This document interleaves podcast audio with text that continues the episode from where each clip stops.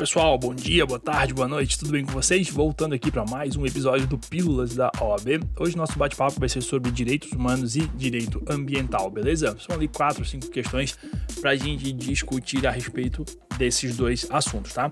Antes de começar o nosso bate-papo, fica aquele convite para você seguir a gente aqui é, no podcast, seja onde você esteja ouvindo. Se for no Spotify, ativa o sininho ali para quando é, tiver novos episódios tocar é, para você, beleza? Uh, também segue a gente lá no Instagram, arroba pílulas da UAB, todo dia ou quase todo dia uma pílula nova para que a gente possa é, conversar e você é, ter ali boas matérias, boas dicas para a sua prova, beleza, pessoal? Assuntos profundos, tá? Não é o óbvio, tá? O nosso, nosso nosso Instagram a gente preza por isso, por assuntos que realmente vão, vão te instigar e vão te ajudar na hora da prova, tá? Amanhã, quarta-feira, é, dia 1 de dezembro, provavelmente a gente vai estar soltando aí o nosso curso de Direito Civil, tá joia? Então, um curso aí com mais de 10 horas de duração por um valor super acessível, R$ 39,90 na data de amanhã, tá? Depois aí pode, pode acontecer algum reajuste. Uh, são aí uh, teses, né, voltadas tanto para a primeira quanto para a segunda fase, que certamente vão te ajudar bastante na hora da tua prova, seguindo o método lá que a gente, as primeiras aulas são grátis, então você pode dar uma olhada lá porque o método é realmente muito bacana, tá certo? Então, pessoal, vamos aí para o nosso episódio, vamos lá. Questão número 1, um, então, vamos lá. É, vamos começar para o direito ambiental, beleza? A questão número 1 um diz assim, ó. A respeito da Convenção sobre a Eliminação de Todas as Formas de Discriminação contra a Mulher, ratificada pelo Brasil, assinale a alternativa correta. Vamos às alternativas. Letra A. Uma vez que a Convenção é, tem como objetivo proteger um grupo específico, não pode ser considerada como um documento de proteção internacional dos direitos humanos, tá? Aqui tá errado, beleza, pessoal? Porque a convenção ela é um documento de proteção internacional, tá certo? É, do, no, no, sistema global, tá bom? Uh, letra B. A convenção possui um protocolo facultativo que permite a apresentação de denúncias sobre violação dos direitos por ela consagrados que está correto, tá? Artigo 1 do Decreto 4316 de 2002. A Convenção possui um protocolo facultativo que permite a apresentação de denúncias sobre violação dos direitos por ela consagrados. Letra C. A Convenção permite que o Estado parte adote de forma definitiva ações afirmativas para garantir a igualdade entre gêneros aqui é, tá errada, tá? A letra C ela vai ser respondida com base no artigo 4 do mesmo decreto 4316, que as ações afirmativas elas devem ser revistas periodicamente, então não tem nada de forma definitiva na convenção, tá? A letra D diz assim, ó: a Convenção traz em seu texto um mecanismo de proteção dos direitos que consagra, por meio de petições sobre violações que podem ser protocoladas por qualquer Estado parte. Tá? Também está errada porque não existe esse mecanismo de petições aí sobre violações na Convenção. Tá? esse mecanismo que está previsto, ele é previsto em protocolo facultativo. Então, isso com base no artigo 1 do decreto 4316, beleza? Questão número 2 agora, vamos lá. A questão número 2 diz assim, ó. O Pacto Internacional dos Direitos Humanos, Sociais e Culturais e o Pacto Internacional dos Direitos Civis e Políticos prevê em seu texto mecanismos de proteção, efetivação e monitoramento dos direitos humanos, consagrados em seus respectivos textos. É correto afirmar que, em ambos os pactos, encontra-se o seguinte mecanismo: letra A envio de relatórios sobre medidas adotadas e progressos alcançados. Letra B. Acusação de regresso de proteção dos direitos que poderá ser protocolada por qualquer Estado parte, inclusive o próprio analisado. Letra C. Sistemática de petição que deverão ser elaboradas e protocoladas por um Estado parte diferente daquele que está sendo acusado. E letra D envio de relatórios sobre medidas adotadas e progressos alcançados que deverão ser elaborados e protocolados por um Estado parte diferente daquele que está sendo analisado, tá? Então a questão quer saber, né? Uh, qual nesses dois pactos qual o mecanismo que é, é, é encontrado? Então a resposta correta é a letra A, tá bom? Envio de relatórios sobre medidas adotadas e progressos alcançados. São esses mecanismos encontrados no Pacto Internacional dos Direitos Econômicos, Sociais e Culturais e o Pacto Internacional dos Direitos Civis e Políticos, tá? O decreto 591 que é o, o diz, né, pra gente que é o Pacto Internacional sobre Direitos Econômicos, Sociais e Culturais, lá no artigo 16.1, é, diz que os estados partes do presente pacto comprometem-se a apresentar, de acordo com as disposições da presente parte do pacto, relatórios sobre as medidas que tenham adotado sobre o progresso realizado com o objetivo de assegurar a observância dos direitos reconhecidos no pacto, tá? E o decreto 592 é, que fala do Pacto Internacional sobre Direitos Civis e Políticos, lá no artigo 40, item 1, diz que os Estados partes do presente pacto comprometem-se comprometem a submeter relatórios sobre as medidas por eles adotadas para tornar efeitos e os direitos reconhecidos no presente pacto e sobre o processo alcançado no gozo desses direitos, beleza? Então essa foi a nossa questão número 2. A questão número 3 nos diz o seguinte: vamos lá. A Convenção Interamericana de Direitos Humanos dispõe que toda pessoa tem direito à vida, que deve ser protegida por lei e que ninguém dela poderá ser privado arbitrariamente.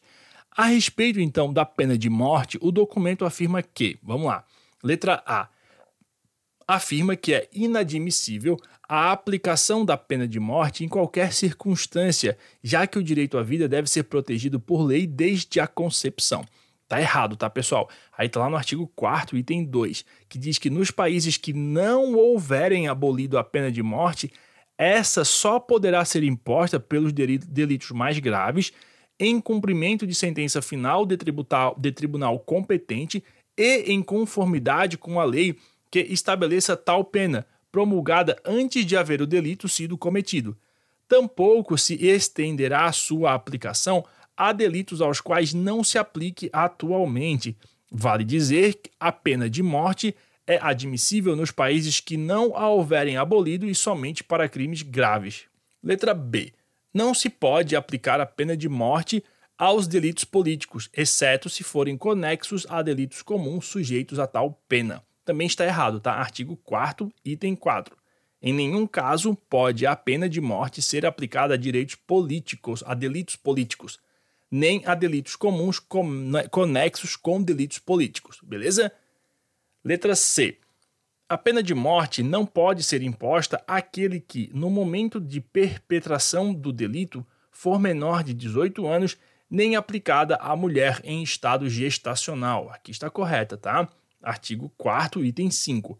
Não se deve impor a pena de morte a pena que, no momento da perpetração do delito, for menor de 18 anos ou maior de 70, nem aplicá-la à mulher em estado de gravidez, beleza? E a letra D, por fim, fala que não se admite que estados promulguem a pena de morte, exceto se já a tiverem aplicado e a tenham abolido, hipótese em que tal pena poderá ser restabelecida, de forma alguma, né, pessoal?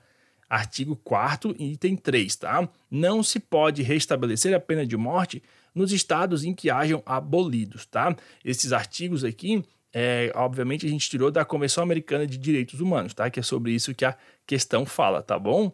Então, pessoal, esse foi o nosso bate-papo sobre direito ambiental, tá? perdão, sobre direitos humanos, tá? Agora vamos falar sobre direito ambiental, vamos lá. Questão número 1, um, então, direito ambiental, vamos lá. A, a questão número 1 um diz o seguinte, ó, com relação ao Sistema Nacional de Unidade de Conservação, Assinale a alternativa correta. Letra A. As unidades de conservação do Grupo de Proteção Integral são incompatíveis com as atividades humanas. Logo, não se admite seu uso econômico direto ou indireto, não podendo o poder público cobrar ingressos para sua visitação. Errado, tá, pessoal? O artigo 7 da Lei 9985, lá no parágrafo 1 ele nos traz que o objetivo das unidades de proteção integral é justamente preservar a natureza, tá? E aí sim se admite apenas o uso indireto dos recursos naturais, joia? Com exceção dos casos previstos em lei. Então pode sim, tá? Letra B. A ampliação dos limites de uma unidade de conservação sem modificação dos seus limites originais, exceto pelo acréscimo proposto, pode ser feita por instrumento normativo do mesmo nível hierárquico que criou a unidade O poder público está dispensado de promover consulta pública e estudos técnicos novos, bastando a reanálise dos documentos que fundamentaram a criação da unidade de conservação. Aqui está errada mas a, a, resposta ela guarda relação com a letra D, que é a correta, tá? Porque é, é, está de acordo com o artigo 22, parágrafo 6, a parte que diz ali que é a ampliação dos limites da unidade de conservação sem modificação dos seus limites originais, tá? Mas ela é, é tem que ser pro, é, ob, obedecidos ali o procedimento de consulta do artigo 2, do parágrafo 2 do artigo 22, que a gente vai ver lá na letra D, tá? Uh, o Parque Nacional, letra C, o Parque Nacional é, um, é uma unidade de conservação do Grupo de Proteção Integral de Posse e Domínios Públicos. É destinado à preservação ambiental e ao lazer e à educação ambiental da população. Logo, não se admite seu uso econômico direto ou indireto, não podendo o poder público cobrar ingressos para sua visitação tá? É, tá também tá errado, beleza? No artigo 11 do parágrafo 2 é, traz ali sobre a questão de, de, visitação pública e a gente viu lá na letra A, né, que pode sim utilizar, a, a, utilizar indiretamente aí a unidade de conservação, tá bom? E a letra D diz que as unidades de conservação do grupo de uso sustentável podem ser transformadas total ou parcialmente em unidades de grupo de proteção integral, por instrumento normativo do mesmo nível hierárquico do que criou a unidade, desde que respeitados os procedimentos de consulta pública e estudos técnicos. Tá?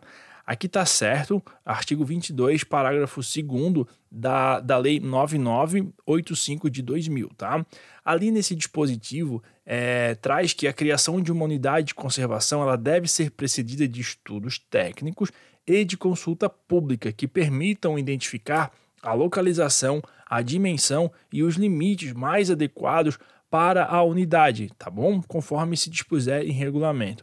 Daí, no, para, no, no artigo 22, parágrafo 5 é, existe a possibilidade de transformação da unidade de conservação de uso sustentável para integral, total ou parcialmente por instrumento normativo do mesmo nível hierárquico que criou a unidade, desde que obedecidos os procedimentos contidos no parágrafo 2 do mesmo artigo, tá joia? Então, é isso. Questão número 2 agora, vamos lá.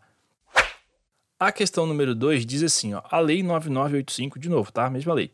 Instituiu a compensação ambiental, posteriormente julgado pelo STF. A respeito do tema, é correto afirmar que, letra A, a compensação ambiental será concretizada pelo empreendedor pelo plantio de mudas de espécies nativas no entorno de unidade de conservação, visando reduzir os impactos ambientais dos empreendimentos potencialmente poluidores, especialmente aqueles que emitem gases causadores do efeito estufa. Letra B. A compensação ambiental é exigida nos processos de licenciamento ambiental de empreendimentos potencialmente causadores de impactos significativos no meio ambiente e será exigida em espécie, apurando-se o seu valor de acordo com o grau de impacto causado, sendo os recursos destinados a uma unidade de conservação do grupo de proteção integral. Letra C. A compensação ambiental é exigida nos procedimentos de licenciamento ambiental de empreendimentos potencialmente causadores de impactos significativos no meio ambiente e será exigida em espécie, apurando-se o seu valor de acordo com o grau de impacto causado sendo os recursos destinados a uma unidade de conservação à escolha do empreendedor, em razão do princípio da livre iniciativa. E a letra D diz que a compensação ambiental foi considerada inconstitucional por violar frontalmente o princípio do poluidor pagador, uma vez que permitia ao empreendedor compensar os possíveis danos ambientais de seu empreendimento por meio de um pagamento em espécie destinado a uma unidade de conservação do grupo de proteção integral, Logo, não pode mais ser exigida ou mesmo oferecida pelo órgão ambiental competente. Questão longa, pessoal, trouxe todas as alternativas para dizer para vocês que lá no artigo 36 da Lei 9985 de 2000 tinha, tem a redação né, que fala que nos casos de licenciamento ambiental de empreendimentos de significativo impacto ambiental, assim considerado pelo órgão ambiental competente, com fundamento em estudo de impacto ambiental e, respectivo relatório, o empreendedor é obrigado a apoiar a implantação e manutenção de unidade de conservação de grupo de proteção integral, de acordo com o disposto neste artigo e no regulamento desta lei. Daí a correta é a letra B, tá certo? Porque existe uma ADIM, a ADIM número 3378-6 de 2008, onde o STF declarou a validade da indenização ambiental em controle abstrato de constitucionalidade e pronunciou a inconstitucionalidade com redução do texto da expressão não pode ser inferior a meio por cento dos custos totais previstos para a implantação do empreendimento, constante lá no parágrafo 1 do artigo 36 da Lei 9985, tá? Dessa forma, foi invalidado apenas o piso de 0,5% da compensação ambiental a ser calculada sobre o valor total do empreendimento, que deverá ser proporcional ao dano causado podendo agora ser inferior até mesmo a esse meio por cento, tá? Então a correta é a letra B, que diz que a compensação ambiental é exigida nos processos de licenciamento ambiental de empreendimentos potencialmente causadores de impactos significativos no meio ambiente e será exigida em espécie, apurando-se o seu valor de acordo com o grau de impacto causado, sendo os recursos destinados a uma unidade de conservação do grupo de proteção integral, beleza? Então é isso, pessoal, por hoje. Obrigado aí pela sua audiência aqui no Pílulas da OAB é, e esperamos vocês aí no próximo episódio. Um grande abraço, tchau, tchau.